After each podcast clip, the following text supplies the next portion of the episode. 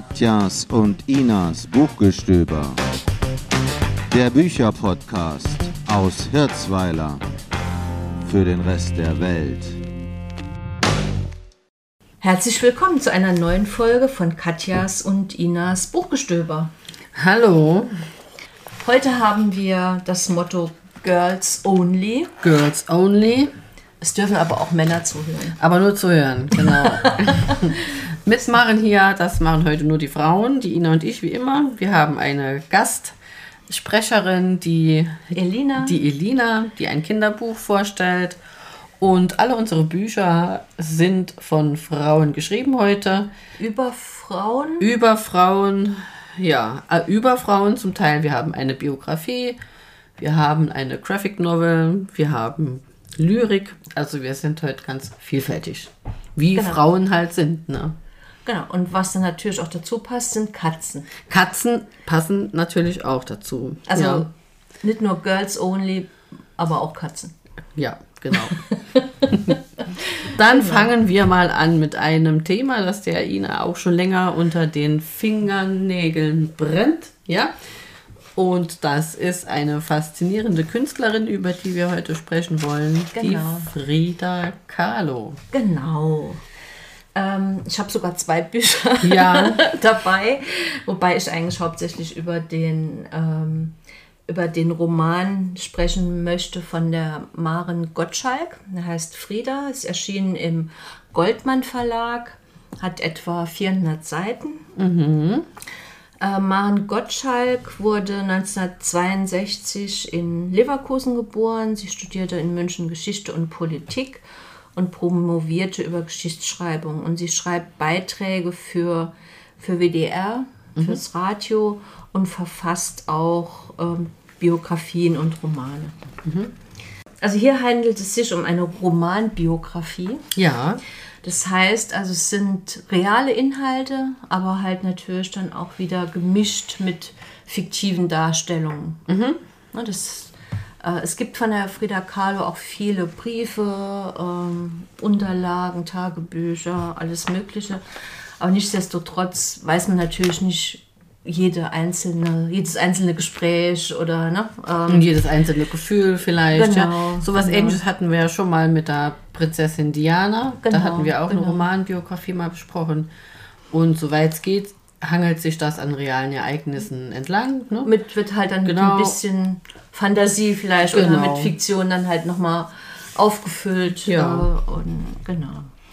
Ähm, vielleicht erstmal zu der Frida Kahlo. Mhm. Wer, wer ist die Frida Kahlo? Also die ist äh, eine mexikanische Künstlerin, 1907 geboren.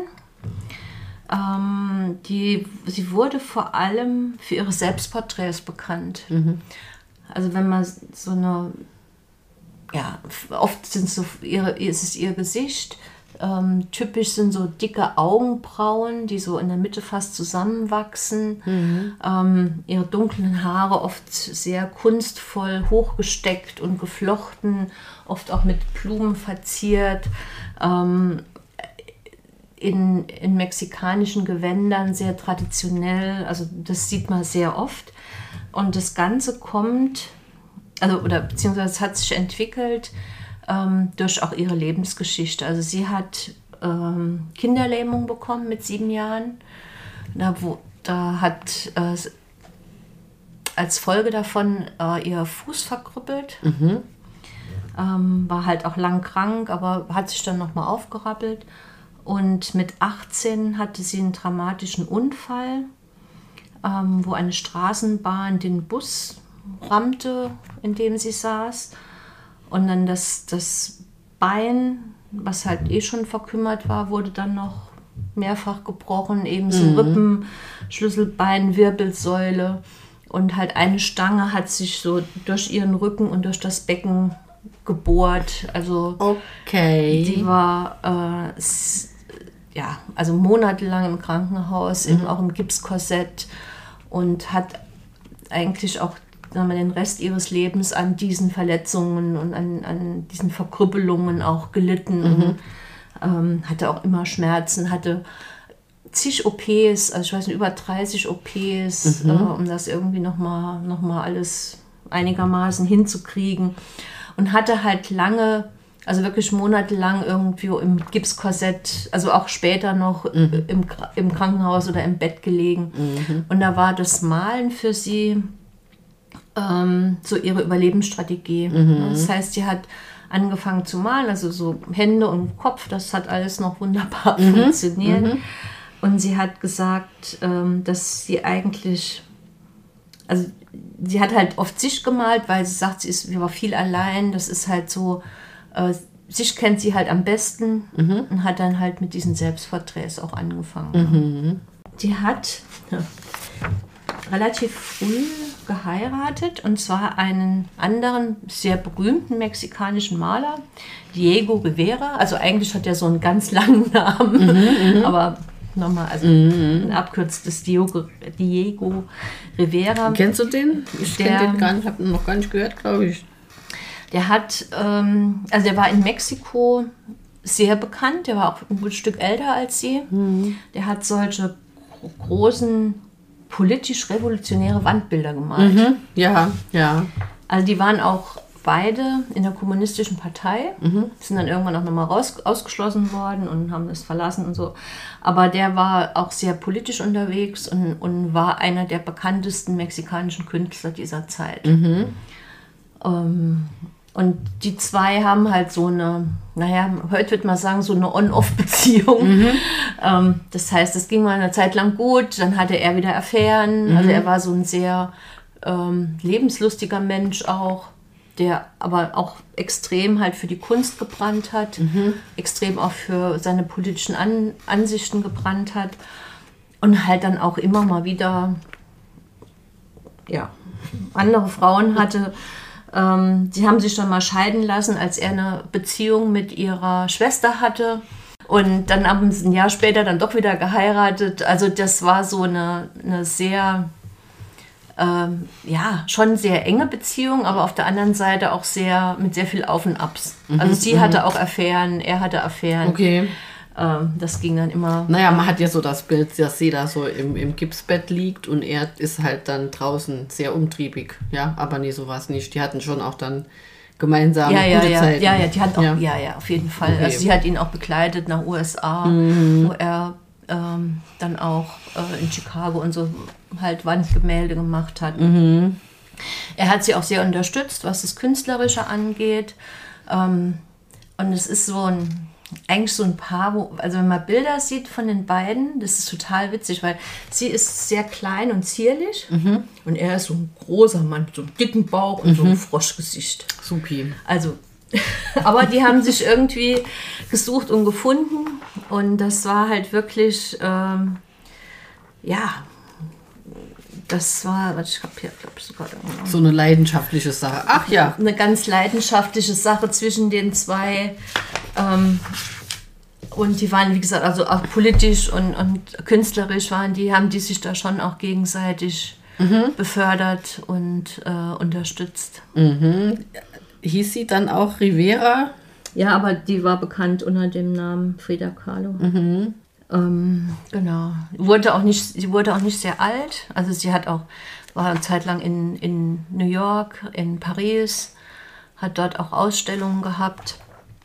Also auch ohne ihn. Ähm, also sie war auch also wirklich eine eigenständige Künstlerin. Ne? Also jetzt kein, obwohl jetzt sie 20 Jahre jünger war und er der am Anfang der berühmte Maler war, hat sie trotzdem ihr eigenständig oder ihr eigenständiges Künstlerleben gehabt und ihre Anerkennung gehabt. Und sie war eigentlich so die berühmteste mexikanische Künstlerin. Ja, ja, sie Zeit, ist sehr ne? bekannt, klar. Hat sie das irgendwie auch studiert oder war sie mehr so? Nee, die hat nicht studiert, weil wegen ihrer ganzen Krankheiten. Ja, ne? ja. Also die, da ist sie halt nicht äh, dazugekommen quasi oder konnte äh, das nicht so machen. So eigentlich hat, auch, hat dieser Unfall auch ihr ganzes Leben dann auf den, auf den Kopf gestellt. Ne? Mhm, klar. Ja. Genau. Also was ich spannend finde, also sie, wie gesagt, sie wurde auch nicht alt. Kurz bevor sie auch gestorben ist, musste noch ihr Fuß amputiert werden. Ähm, also die hat wirklich viel gelitten ne, in ihrem Leben. Also viele Schmerzen gehabt, viel gelitten, viele Operationen gehabt, viel Zeit in Krankenhäusern verbracht. mhm. aber hat halt trotzdem mal so eine extrem, ähm, ich würde fast sagen, lebensgierige Person. Mhm, ne? mhm. Vielleicht ist man dann auch gerade so, ne? Wenn man das so zu schätzen weiß, dann auch. Genau. Ja, Hat sie äh, im Sitzen gemalt? Oft sieht man hier auf manchen Bildern, ja. Oder Und auch im Liegen. im Liegen, ja. ne? ja. Hat sie, äh, was hat sie so sonst gemalt? Die hat also auch Stillleben gemalt, die hat viele Porträts gemalt. Mhm, Ähm, Ja, schon und auch und, sehr und viele selbst, Sachen ne? mit, mit ihr selbst. Also jetzt nicht nur diese Porträts von, von sich selbst, Mhm. sondern halt auch, auch ja, also man, man nennt den Stil auch so ein bisschen surrealistisch. Mhm. Ähm, das heißt, da kommen so auch ihre Träume oder sie verarbeitet damit auch ihr, ihr ihre K- ne, ne, Krankheiten nicht, aber ihre Verletzungen, also wo sie auch so Bilder malt, quasi, wo, wo sie so einen offenen Bauch hat, wo du dann so die Wirbelsäule siehst oder sie konnte halt auch keine Kinder bekommen, hat, glaube ich, drei Fehlgeburten gehabt. Das hat sie auch immer in den Bildern verarbeitet. Ja, Also das waren so die Hauptthemen. Interessanterweise, also ich glaube, die hat insgesamt, ich weiß nicht, 140 Bilder oder so gemalt.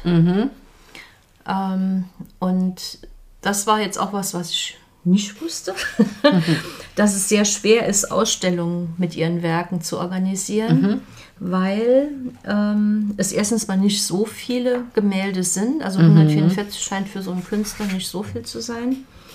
Und ähm, ihr Ehemann, der sie überlebt hat, hat auch ähm, gesagt, dass bestimmte Exponate, die in, ähm, in Museum in, in Mexiko sind, Mexiko niemals verlassen dürfen. Das heißt, ein Großteil ihrer Bilder kommt schon gar nicht aus Mexiko raus.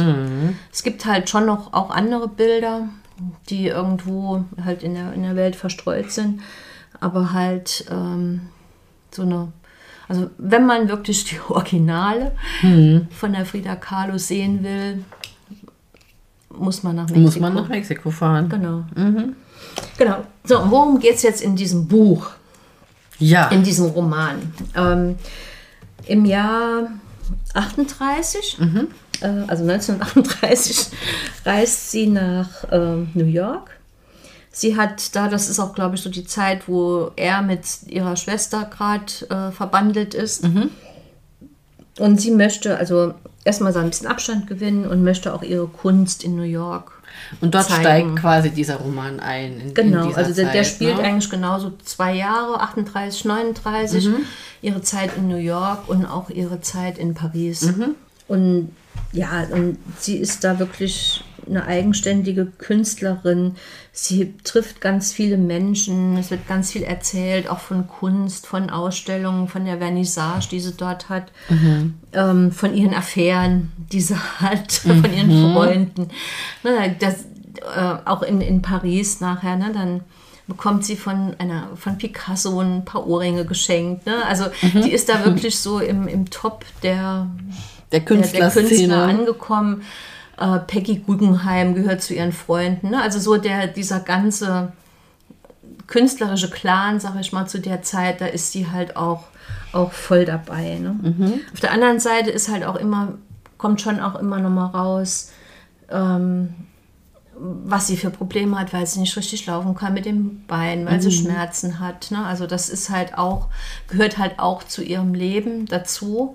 Aber halt auch diese Lebensfreude, ne? dieser ähm, ja, Spaß an, an Menschen kennenzulernen, mit Menschen zu kommunizieren, sich andere Künstler anzugucken, mit denen zu diskutieren. Ähm, das kommt halt da eigentlich auch sehr schön rüber. Ne? Ja, sie hat, ist ja auch bekannt, sagen wir mal, dass es, dass es äh, immer bunt ist, wenn man was von ihr sieht. Ne? Die Bilder, die sie gemalt hat, sind sehr halt sehr- farbenfroh, sehr eindrücklich. Ja. Und auch wenn man jetzt, es gibt ja von ihr unheimlich viel Merchandise auch noch irgendwie. Ich weiß gar nicht. Also ich war Ja, vor ja. kurzem in einer Buchhandlung, einer größeren Buchhandlungskette.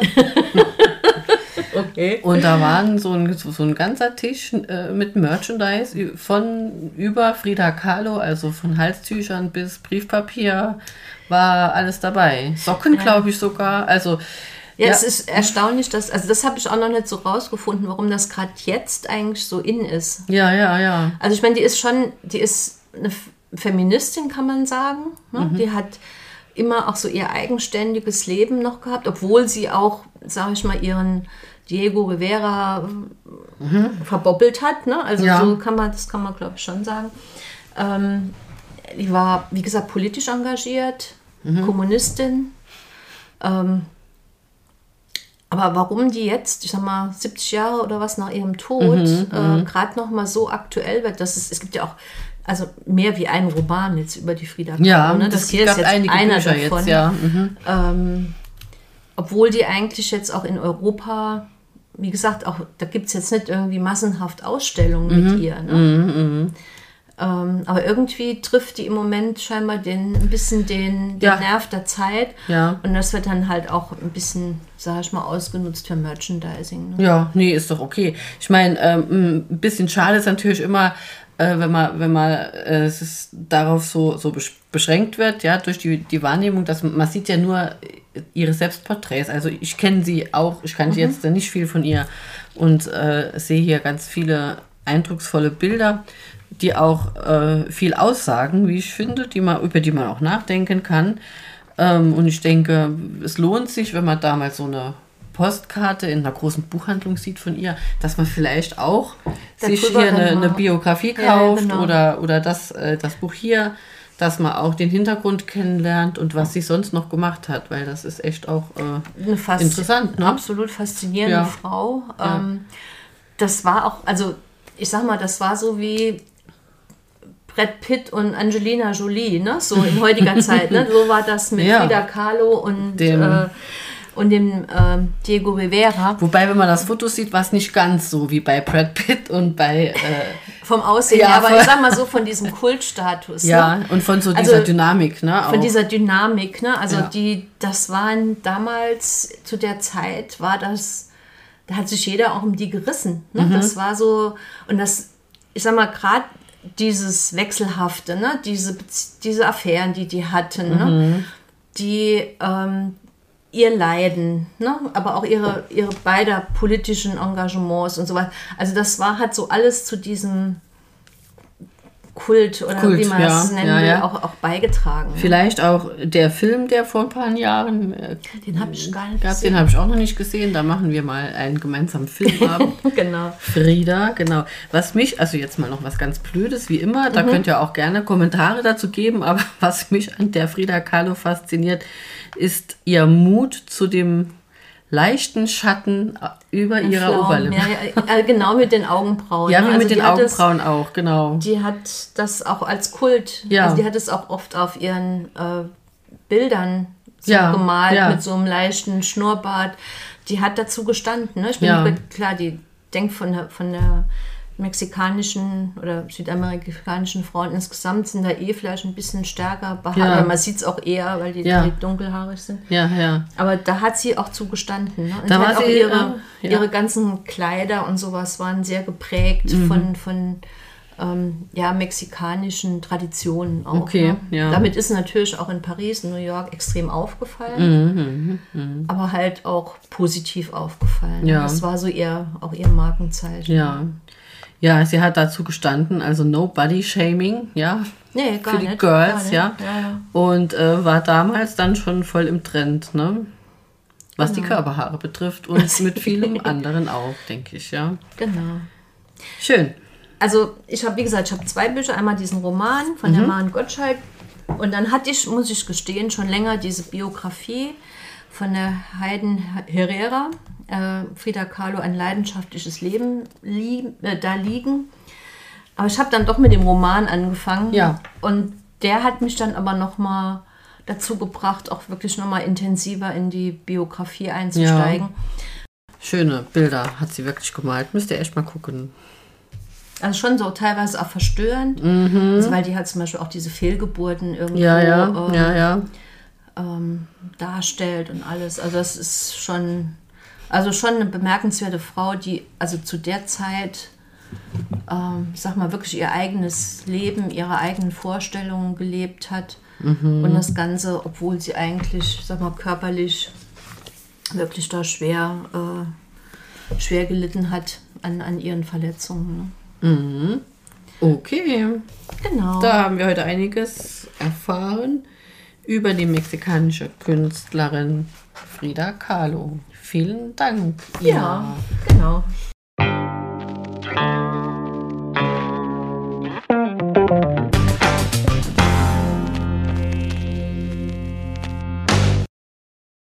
Und dann machen wir mal weiter mit einer ganz, ganz anderen Frau, auch eine Künstlerin, aber eine Lyrikerin und eine, sagen wir mal, Künstlerin der Mikroprosa. Ich weiß nicht, Was ist denn Mikroprosa? Mikroprosa, das ist, denke ich, kurze, kürzest Prosa. Das sind so kleine Prosa-Miniaturen, kann man auch sagen. Okay. Genau, na, die genaue Abgrenzung jetzt zu, zu Lyrik wird es wohl nicht geben, aber ich finde den Begriff Mikroprosa ganz nett und die Autorin dieses kleinen Gedichtbandes, die Anna Thur, nutzt diesen Begriff auch selbst, um ihre Werke zu bezeichnen. Genau. Ähm, die Anna Thur ist eine Journalistin. Sie hat für Tageszeitungen und für Bildungsprojekte geschrieben, hat in Frauenmagazinen ähm, veröffentlicht, was sie viel gemacht hat. Sie ist äh, äh, mit True Stories gearbeitet, also ja, Menschen interviewt und dann Stories draus gemacht. Auch Kurzromane gibt es von ihr. Sie hat insgesamt, was die Mikroprosa betrifft, so sieben oder acht ähm, Bände rausgebracht, die ähm, sich zum Beispiel auch gut als Geschenke eignen, weil die sind nicht so teuer und auch nicht so dick. Ne? Also da kosten die kosten zwischen 4 und 12 Euro und haben so, dieses hier hat jetzt so um, um die 90 Seiten und es ist richtig handlich, kann man gut irgendwo hin mitnehmen. In ihren ähm, Büchern, in ihrer Lyrik beschäftigt sie sich eigentlich mit auch so einem richtig menschlichen Thema, meistens mit der Liebe. Okay. genau. So heißt dieses Buch, das ich von ihr habe, Liebe und Unendlichkeit. Und auf dem Cover sieht man eine Frau mit Rosen um sie herum, ja.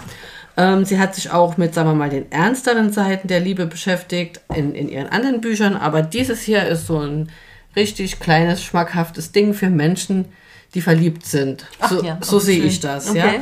Es sind auch ein paar tragische Texte drin, sagen wir.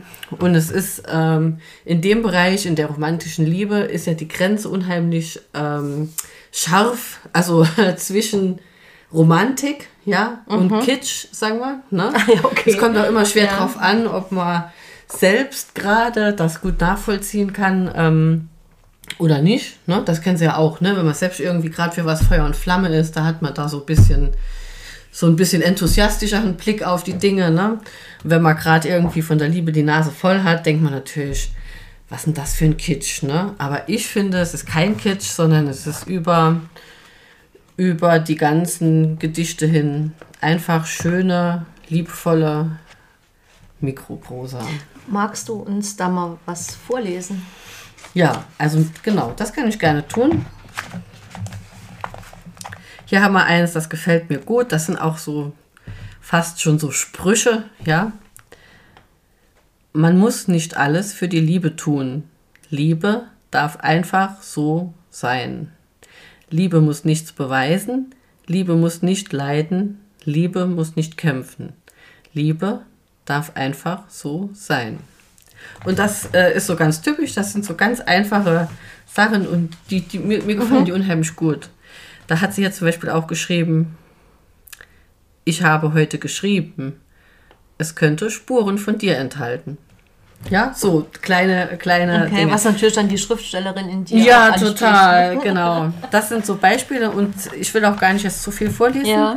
Es gibt auch einige, ähm, sag mal, Prosastücke, die sind länger über ein paar Seiten. Die erzählen dann quasi so Eine Geschichte, So eine oder? kleine Geschichte, ja. Und je nachdem, äh, was man selbst schon so für Erfahrungen gemacht hat, kann man sich da auch gut erinnern oder Mhm. vielleicht auch mal noch mal drauf hoffen oder oder so. Genau.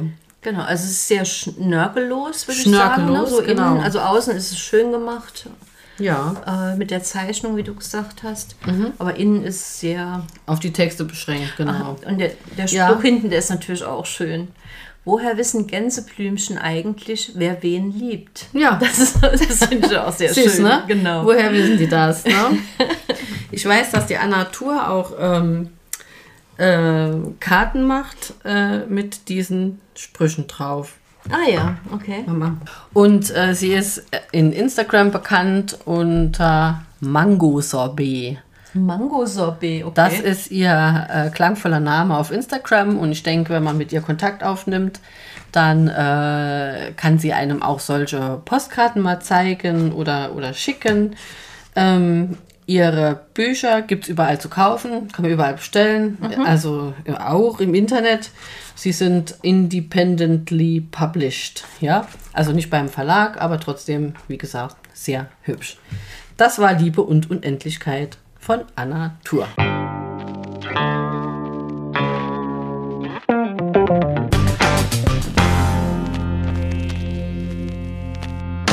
Dann wollen wir jetzt mal hier noch zu äh, einer ganz anderen Autorin wiederum voranschreiten.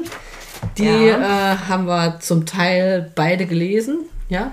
haben wir zum Teil beide gelesen. Und, äh, Und ich bin ja schon einiges gewohnt, aber mir fliegt doch da fast der Hut weg, als ich da dieses erste Buch da gelesen habe, weil es so richtig, so richtig geil und so richtig cool und frech und frech, ne? Auch Genau, war. genau. Ähm, das Buch habe ich geschenkt bekommen zu Weihnachten von meiner Nichte. Vielen Dank nochmal nach Berlin. Ich war völlig begeistert. Ich war auch völlig begeistert. Ich habe direkt zur Katja gesagt, Katja, das musst du auch lesen. Und zwar, worum geht's? Haben wir euch schon so die La Nase lang gemacht. Ja. Es geht um ein Graphic Novel. Ein Graphic Novel. Also das ist ja eh sowas, was ich gerne mag. Äh, Und das ist jetzt ein Graphic Novel von der Liv Strömquist. Der Name sagt schon fast, eine schwedische Ja. ähm, äh, Autorin oder beziehungsweise eine der einflussreichsten feministischen Comiczeichnerin. Also sie hat Politikwissenschaften studiert und äh, zeichnet halt regelmäßig auch für unterschiedliche Magazine und Zeitschriften in Schweden. Arbeitet als Radiomoderatorin und bringt halt solche super schönen ähm, Graphic Novels raus. Und wir haben jetzt hier, also äh, das eine, was wir euch vorstellen wollen, ist I'm Every Woman. Ist I'm Every Woman, genau. 2019 erschienen. Und es ist eine Sammlung eigentlich von kürzeren Geschichten. Und es geht alles um Feminismus, um Kritik am Patriarchat, ähm, um Frauenfiguren, die im Schatten ihrer Männer gelebt haben. Also jetzt die ist zum Beispiel anders, als die Frida Kahlo es nicht geschafft haben, immer um aus dem Schatten der, der berühmten Männern ähm, ähm, Herauszukommen. da rauszukommen. Und es ist einfach sensationell. Ja, das Cover. Also wenn man, ja. wenn man irgendwie so feministisch was mag, die bringt so extrem auf den so Punkt, extrem auf den Punkt. Ja. aber wirklich so mit dem so sehr auch überspitzt mit Ja. Sicherheit, aber also ich habe mehrfach laut gelacht bei Ja. diesen, bei diesen Ist auch ein bisschen böser, schwarzer Humor manchmal drin. ja, ist auch dabei. Und man sieht schon am Cover, das, das, Cover verheißt ja auch schon, schon also Übles eigentlich. Da sieht man so einen Stern und da steht so eine Frau, die hat so einen Schleier um, wie ein bisschen auch Madonna-mäßig. Madonna, also so, ja, so also nicht genau. wie die Madonna aus der Nee, wie Maria. die, ja, wie die heilige Maria Maria, Madonna. ja. Und die macht aber so ein Petzauge, ja. Sie, sie macht so eine, eine Geste, ja, so eine Fresche. Und da Genau. ist eigentlich schon klar, dass da das ein oder andere auf die Schippe genommen wird und das nicht zu knapp. Und das nicht so knapp, genau. Also die, die Geschichten sind zum Teil in Schwarz-Weiß, zum Teil aber auch in Farbe. Ähm, und sind, wie gesagt, einfach extrem auf den Punkt gebracht. Also ich musste am Anfang schon, die erste Geschichte geht es schon um das Ranking der unsäglichsten Lover der Weltgeschichte. Da habe ich schon gedacht, okay. Und die haben das so wirklich so aufgezogen, wie, wie es, ähm, also diese, diese Fernsehsendungen gibt, Ja. die 20 besten, ja. keine Ahnung, Schlager der Ja. 1970er oder sowas, ne? Platz 7, Platz Ja. 6, Platz 5. Ja. Ähm, und dann geht's los mit Karl Marx. dann hab ich mir gedacht, okay. ja, aber Karl Marx, der ja so ne, das Motto hatte, Arbeiter aller Länder vereinigt euch, ne, steht gegen das äh, steht gegen eure Ausbeuter auf, hatte ein Dienstmädchen und dieses Dienstmädchen wurde dann auch schwanger von ihm. Ja. Ein Schelm, der Böses dabei denkt. Ja. Ähm, also da war dann auf einmal auch dieses, äh, Die Gleichheit egal. die Gleichheit Ja. egal. Also ja, das sind Ne, mal, es, es, die Das- Männer werden so vorgeführt. die ja, Männer werden sie extrem so vorgeführt. In ihren sicheren äh, äh, Gedanken und Strukturen sind, die, und, und, und sagen wir mal, sich da, wie jetzt der Karl Marx, ne, eigentlich, eigentlich meinen, sie würden etwas positiv verändern, aber trotzdem erhalten sie ja nur die Strukturen. Sie beziehen ja ihre Genau. Änderungen nicht auf Frauen, sondern nur auf Männer. Ja, die Privilegien sollen ja nicht alle treffen, sondern gelten nur für Männer. Und äh, ja, diese Reihe geht noch, noch weiter und weiter. Die schlechtesten Liebhaber, willst du noch ein Beispiel genau, nennen? Pablo Picasso, Pablo Picasso. der haben wir ja eben auch schon erwähnt. Ja, Wie hat er gesagt? Also der ein reizbares Psychogenie oder ein typisches reizbares Psychogenie, der eine 50 Jahre jüngere Frau an seiner Seite braucht, um 24 Stunden physischen und psychischen Service zu haben. ja, ja, ja. Und das, das heißt, die haben, die nutzen ja auch die Frauen aus, um dann, ich sag mal, selbst, ja, ihr, ihr Selbstbild auch irgendwie nochmal bestätigt zu Na bekommen. klar, ne? Und ja. ähm, machen dann hier, okay, ich bin jetzt hier der berühmte Maler, ich Mhm. bin zwar schon, keine Ahnung, 80, schon ein bisschen am, am wie heißt das, so vertrocknete Rosine, ne? Ja, okay. Aber ich hätte jetzt hier gern die 20-Jährigen, ne, die Ja. mich hier den ganzen Tag ein bisschen betüddeln, die das Ja. natürlich dummerweise oft auch gemacht haben. Aber okay, Okay. muss man dann auch dazu sagen. Dann ist auch Albert Einstein oder ähm, Mhm. gibt es auch eine ganze Geschichte über Priscilla Presley. Mhm. Ähm, ja, also hat sie die, diese Biografien mal auf eine, aus einer anderen Perspektive beleuchtet. Also dieses Albert Einstein, das hat mich schon auch, äh, also das hatte ich auch nicht gewusst, ne, dass der eine Frau hatte, die äh, auch Mathematikerin war und die einfach ihm zuliebe ihre Karriere vollkommen aufgegeben hat und ihm immer nur zugearbeitet hat, weil es halt einfach so war. Klar, und die Männer sa- haben dann gesagt, ist super, ne? ah ja, eh, ne? Die kann ja rechnen und kochen. Ne? Besser geht's ja nicht. Ne? Ich kann beides nicht. Ne? Egal. Okay. Ja, aber das ist ein Hammerbuch. Also die nimmt auch kein Blatt vor den Mund. Und es ist das, was man selbst so oft denkt, ja, dass man dann da drin liest und da muss man es so schlucken. Ja, sie hat es auch mit dem Papst. Ne, der ja, also Ah der ja, das das. Inbild äh, des Menschen ist, der die traditionelle Familie predigt, ja. Und die Hingabe Kern- zur die Kernfamilie. die Kernfamilie Die und auch diese Kernfamilie. Hingabe zur Kernfamilie. Ja, ja.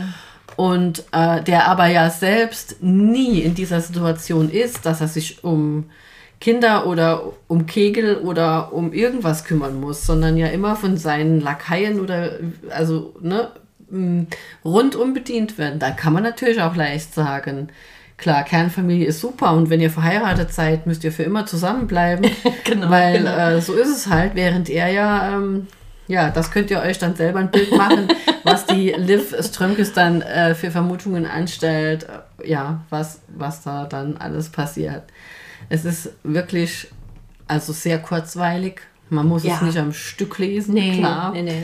Es ist, äh, äh, ich würde sagen, es ist schon Ü16 auf jeden Fall. Ja, also man Ja, muss, muss schon ja, ein bisschen, bisschen Background-Wissen haben in sich. Erstens, dass man die Witze versteht, ja. Also, dass man auch die Leute kennt, um die es geht. Und es gibt auch die ein oder andere gemalte, sagen wir mal, Abbildung von gewissen Körperteilen, ja, äh, so, wo ich denke, naja, okay. Wir als erwachsene Frauen haben da keine Schwierigkeiten mit, aber ähm, man muss es einordnen können, auf jeden Fall. Ne? Also ich könnte mir gut denken, dass der ein oder andere richtig äh, geschockt ist, ja, vor allem wenn das ein Mann liest, ja, die, das äh, äh, müsste man sich erstmal drauf einlassen, aber äh, ich denke, manche, die würden vor lauter Abwehr diese Witze gar nicht verstehen. Ja, die könnten sich gar nicht drauf einlassen. Oh. Ja, die hätten schon die, den Rollladen runtergelassen, äh, bevor, bevor die erste Geschichte eigentlich ihre Wirkung entfalten kann. Mhm, Ja, insofern ist es schon auch provokant. Absolut. Ja, Absolut. aber, äh, hier für, witzig. für uns witzig, ja, genau, schon. Schon. Ja. Und sie hat noch einen anderen Band, den können wir auch erwähnen.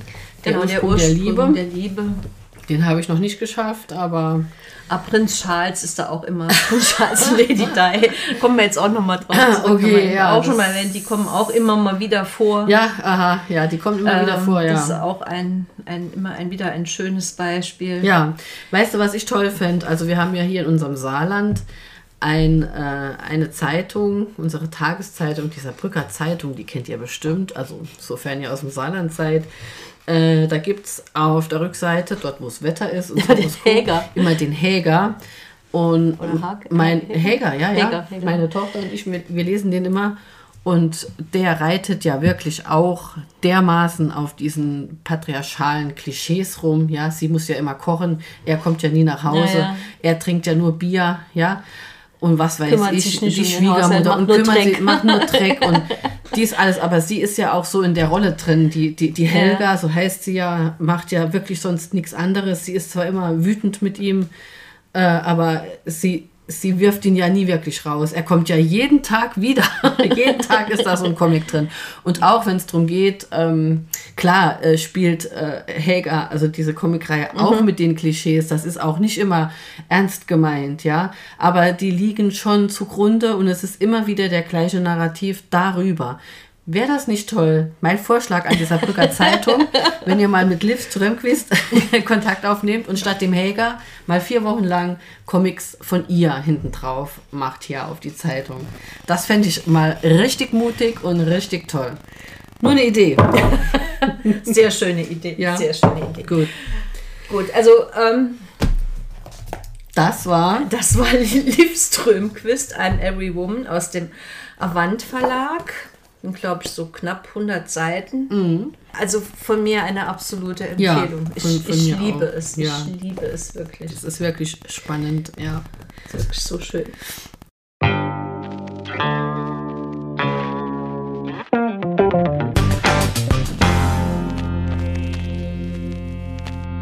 Wir haben heute einen Gast, die Elina. Und die Elina möchte uns das Buch Mitternachtskatzen vorstellen. Elina, um was geht's denn bei dem Buch? Also es geht um Katzen, die mit halt mit Menschen die Katzenkönigin retten müssen. Okay. Ja, es geht halt um Katzen und um Menschen. Es geht dann um Katzen und um Menschen. Okay. Also das Buch ist erschienen im Ravensburger Verlag, ist auch sehr aktuell. ne? Ich glaube, das ist im letzten Jahr erschienen. Ja. Hat ähm, etwas über 300 Seiten und ist sehr schön gemacht. Also auf dem Titelblatt sind schon ganz viele Katzen. So ein bisschen glitzert es auch, ne? so ein bisschen golden. Und auch innen sind, sind Zeichnungen mit Katzen. Ne? Immer auch nochmal, wo es dann um die Geschichte geht. Also es ist sehr schön gemacht auf jeden Fall. Wie heißen denn die Hauptpersonen in dem Buch? Die Hauptpersonen heißen Henry und Nova. Sind das Menschen oder sind das Katzen? Also das sind Menschen. Okay. Äh, ja. Das sind Menschen, okay. ja. Und es gibt auch Katzen. Wie heißen denn die Katzen? Also es gibt Straßenkatzen, die heißen Edison und Pablo. Und die böse Katze heißt Penelope. Die Katzenkönigin Quinn von England heißt Königin Quinn. Okay. Es gibt noch Mitternachtskatzen und die haben halt teilweise keine Namen. Und es gibt noch, äh, also noch ein Mensch, das ist der Horatio und der Schulleiter von der Schule der Felidix. Was ist denn die Schule der Felidix? Das ist eine Schule, wo ähm, die, wo Kinder hingehen, die mit Katzen reden können. Was hat dir denn an dem Buch besonders gut gefallen? Die Katzen, Ja, guck mal, du hast, du hast mir doch eben erzählt, du hast jetzt schon den zweiten Band gelesen und du wirst auch den dritten Band lesen. Muss ja irgendwas sein, was dich fasziniert hat an dem Buch. Die Schule der Felix? Okay. Was fandst du cool mit der Schule? Ja. Würdest du auch gerne hingehen? Ja. Willst du uns mal noch was vorlesen aus dem Buch? Ja. Der Tower von London hatte jahrhundertelang als Palast der Könige von England gedient. Nova hatte sich immer noch nicht an den Gedanken gewöhnt, dass sie jetzt dort lebte. Das Gelände des Towers war riesig. Überall gab es alte Gebäude, hohe Türme und Mauern mit Schießscharten. Da der größte Teil des alten Schlosses jetzt ein Museum war, wimmelte es nur so von Touristen und Leuten, die dort arbeiteten. Horatius Turm dagegen lag völlig einsam und versteckt hinter einer hohen Mauer, die von einer dichten Hecke bewachsen war, gegen die selbst Dornröschens Prinz keine Chance gehabt hätte. Wenn man an der Mauer vorbeilief, konnte man nicht, noch nicht einmal ahnen, dass Horatius Schule überhaupt existierte. Vom Turm selbst sah man nur die oberste Spitze, in der einige Steine fehlten und die aussah wie eine Ruine. Horatio hatte um den Turm herum kleine Gänge und Wege angelegt, die sich durch einen dicht bewachsenen kleinen Garten schlängelten. Nova liebte die Sonnenblumen, die ihr fast bis an die Schulter reichten. In der Nacht wirkten die Büsche, Sträucher und Blumenbeete fast ein wenig unheimlich. Ständig kraschelte es, und ab und zu fühlte Nova einen Ast an ihrer Schulter oder am Hals, der sie wie ein dünner Finger streichelte. Wie viel freundlicher sah es doch tagsüber hier aus. Die Schüler besaßen alle einen Schlüssel für das massive Eisentor in der Mauer, denn Horatio wollte nicht, dass sie sich eingesperrt fühlten. Außerdem verlor er seinen eigenen Schlüssel recht häufig, und so konnte er immer eines der Kinder um Hilfe bitten. Die Kieselsteine knirschten verräterisch unter Novas Füßen. Es war tiefschwarze Nacht, und die kühle Luft kitzelte sie in der Nase. Nova und Henry hatten den ganzen Nachmittag mit den Katzen gespielt und waren dann zum Abendessen gegangen. Jetzt schlummerte Henry selig in seinem Bett. Er liebte seinen Schlaf. Einmal hatte Nova versucht, ihn nachts mitzunehmen, aber Henry lag still wie ein Sack Kartoffeln unter seiner Decke und drehte sich nicht einmal auf die andere Seite, selbst als sie ihm Wasser ins Gesicht und auf den Hals spritzte. Er flüsterte nur etwas, was wie Tod den Schlafräubern klang.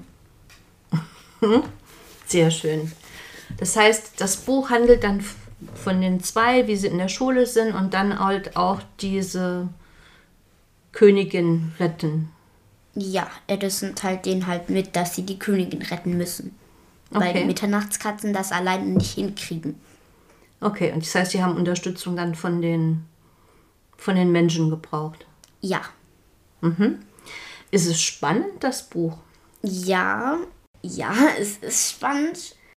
Und für welches Alter ist das Buch gut geeignet? Also so neun bis zwölf vielleicht. Neun bis zwölf, sehr schön. Die Autorin ist die Barbara Laban. Und du hast dann noch was raus, also noch was recherchiert über die Autorin. Ja, also die Barbara Laban hat chinesische und japanische Sprache studiert und wohnt jetzt mit zwei Töchtern und einem Mann nah an der Themse in London und besucht manchmal Horatio mit Katzenleckerlis. Sehr schön. Sehr gut. Genau. Und das war jetzt der Tipp von der, von der Elina. Barbara Laban Mitternachtskatzen, der erste Band Die Schule der Felidix aus dem Ravensburger Verlag. Und Band 2 und 3 ist auch schon verfügbar. Ja, und Band 4 kommt im September. Ah, und Band 4 kommt im September. Ey, wunderbar. Gut, vielen Dank für das schöne Buch. Okay, ihr Lieben, das war's heute mit Girls Only von Frauen für Frauen und Männern über Frauen. über Männer. Ja, genau, genau. Über Katzen nicht zu vergessen. Die Katzen nicht zu vergessen. ich glaube, da haben wir heute einen sehr bunten Mix. Ein, wieder Aber einen sehr, einen sehr schönen Mix. Genau. Also bin ich Und heute haben wir auch schon mal ein bisschen besprochen, welche Themen da in Zukunft auf euch warten, aber das verraten wir noch nicht. Ne?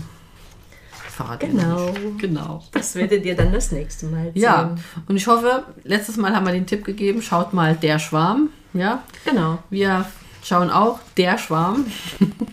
Und da würden wir auch mal dann drüber reden, denke ich, bei Gelegenheit. Können wir gerne machen. Okay, das, das war's. war Katjas und Inas Buchgestöber. Bis bald. Tschüss.